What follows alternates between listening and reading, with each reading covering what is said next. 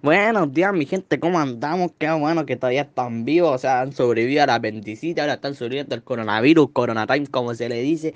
Y quédense en sus casas, respeten la cuarentena ahí para que podamos después salir a vacilar hacia lo maldito. En esta cápsula nosotros vamos a hablar también sobre la Guerra Fría, pero ahora vamos a poner como ejemplo a una mujer y nosotros vamos a hablar desde el lado del capitalismo.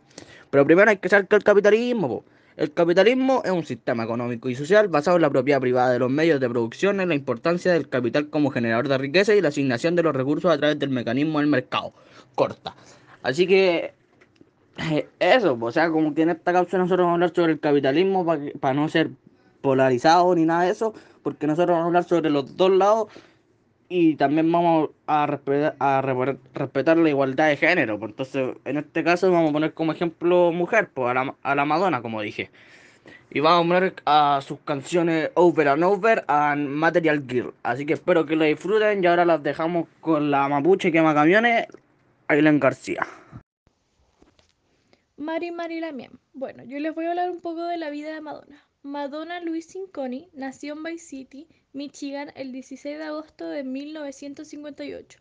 Su madre, Madonna Louise Fortin, era de ascendencia franco-canadiense y su padre, Silvio Anthony Cinconi, es ítalo-estadounidense. La familia Cinconi es originaria de Pacentro, Italia. Su padre emigró desde Europa para conseguir trabajo en América, como ingeniero de diseño en Chrysler y General Motors. Madonna fue apodada Little Nonny para distinguirla de su madre. Es la tercera de seis hijos. Sus hermanos mayores son Martín y Anthony, y sus hermanos menores son Paula, Christopher y Melanie. Madonna fue criada en los suburbios de Detroit. Es una cantante, compositora, actriz y empresaria. E ícono LGTB, feminista, sexual y comercial de la moda estadounidense. Pasó sus primeros años en Vice City y en 1977 se mudó a la ciudad de Nueva York para realizar una carrera de danza contemporánea. Después de practicar en dos grupos musicales, Breakfast Club y Emmy, en 1982 firmó con Side Records, filial de Warner Bros., y lanzó su álbum debut Madonna en el año siguiente. Su madre falleció de cáncer de mamario a los 30 en 1963, cuando Madonna tenía la edad de 5 años. Bueno, ahora los dejo con mi amiga la zorrona Paula Goldstein. Hey, ¿qué tal chiquillos? Qué rico estar de nuevo con ustedes. Ay, no se mueren lo que pasó. Cachen que la María Fernanda hizo una full party onda masiva, ¿cachai? Y le llegaron los carabineros y ahora debe como un palo. No, yo me muero. O sea, ¿cómo se le ocurre? Bueno, ya les estoy contando cosas nada que ver. Sorry. Hoy día les voy a contar algunos datos de Madonna por sus preferencias políticas. Ella ha tenido interés y se ha hecho conocida por sus preferencias políticas, apoyando el Partido Demócrata.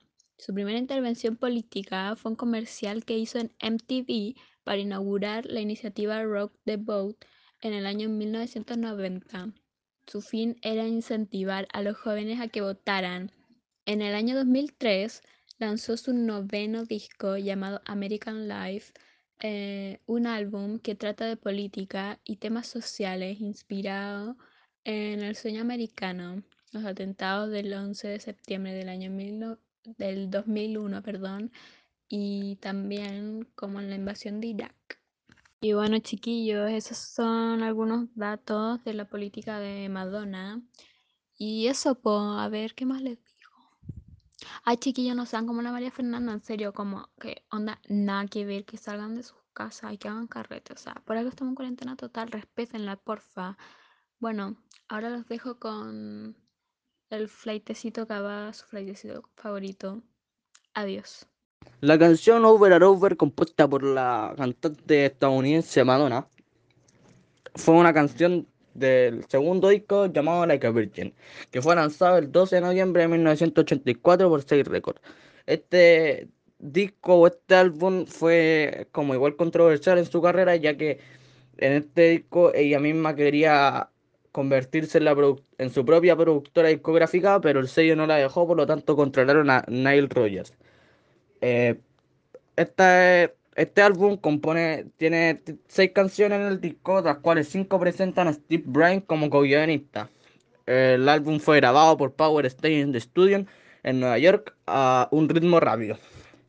Roger solicitó la ayuda de los ex elegantes compañeros de la banda Bernard Edwards, a quien era el bajista, y Tony Johnson, que tocaba la batería.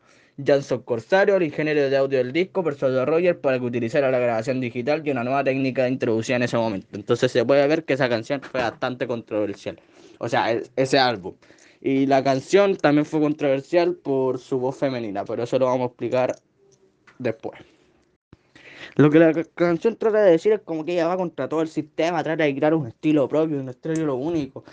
Sin, y eso que estamos todavía sin considerar que ella tuvo un empoderamiento femenino, porque primero, porque ser mujer en esa época eh, ya era un estilo así, un empoderamiento y algo controversial, sino que ella trató como de que las mujeres tuvieran voto, o sea, como que ella decía, ella no va a callar frente a las personas o frente a la sociedad, hermano, entonces ella como que era terrible chora, porque mm, nadie, nadie, nadie la pudo silenciar, pues nadie la pudo silenciar, eh, eh, lo intentaban, pero no se podía porque ella agarró tanto poder, tanta confianza en ella misma que logró como crear un estilo propio, un estilo único, por ella se lograron otros estilos de música, entonces fue bastante controversial en su época y es un ejemplo de empoderamiento femenino, así que es un ejemplo que debe seguir esta sociedad. Que lo que mi gente, ¿qué pasa? ¿Pensaron que me había ido a Venezuela? No vale, acá sigo más activa que nunca, vacilándome en la cuarentena. Espero que mis amigos de antes los hayan tratado bien, porque si no, tipo les mando los colectivos, pues. O sea, no sé si me entiendes en verdad, pero bueno. Eh, nada, tipo, hoy les vengo a hablar de una rolita llamada Material Girl, así súper gringo, pues. Eh, esta canción es interpretada por mi BFF, Madonna. Eh, la discografía Side Records la publicó el 30 de enero de 1985 y mm, como el segundo sencillo de su segundo álbum llamado Like a Virgin. Y nada, se los voy a dejar un ratito para que se la vacilen desde su casa, yo voy a estar zapateando, o sea, no sé cómo se dice acá, creo que se dice vacilándole la guaracha, ¿no? Bueno, yo voy a estar ahí vacilándomelo un poquito, se las dejo. Ok, primero que todo, tipo, quiero aclarar que mi BFF no la escribió, ok. Tipo, no se me emocionen, fueron mis otros amigos, eh, Peter Brown y Robert Rance, tipo, quienes compusieron tremendo de ok, porque es tremendo de Eh, Madonna, tipo, solamente le gustó mucho el sentido de la canción y sabes, como que se sintió representada con el concepto, porque en ese momento ya estaba viviendo eso, pues entonces por eso se sintió representada. Y a mí como su BFF, tipo, me dijo que mm, estaba, sabes, estaba muy centrada en su carrera y en el dinero.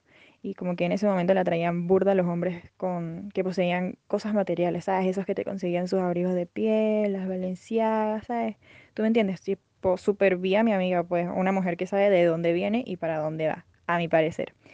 Y nada, tipo, según yo, em, esta canción trata como de las relaciones en términos de capitalismo, de ganancias, ¿sabes? Donde el amor y el romance ya no se vuelven amor y romance, sino se vuelve sinónimo de comerciar mercancías, ¿me entiendes? Tipo, no sé, es como muy materialista la cosa. Y bueno, em, nada, espero que les haya quedado bien, o sea, les haya quedado claro el beta. Eh, me despido, soy tu venezolana favorita, yo lo sé. Adiós, siempre estar en tu corazón.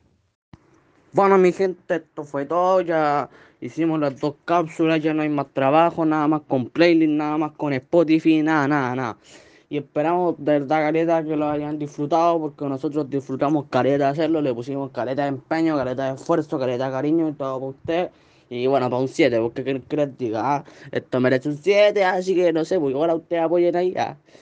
Y nada, pues esperamos que de verdad la hayan pasado bien, esperamos que, que estén bien en sus casas y los dejamos completamente invitados a escuchar nuestra playlist junta ahí. Y cuídense, porque no queremos coronavirus, no queremos coronatime, no queremos epidemia, no queremos nada, nada, nada. Así que cuídense, porfa, no solo por ustedes, sino que por toda la gente que los rodea, sus familiares, sus pololas, sus pololos, todo, todo, todo. Y si no se cuidan, a puros charchazos van a aprender a cuidarse. Así que cuídense eso, chao, los queremos.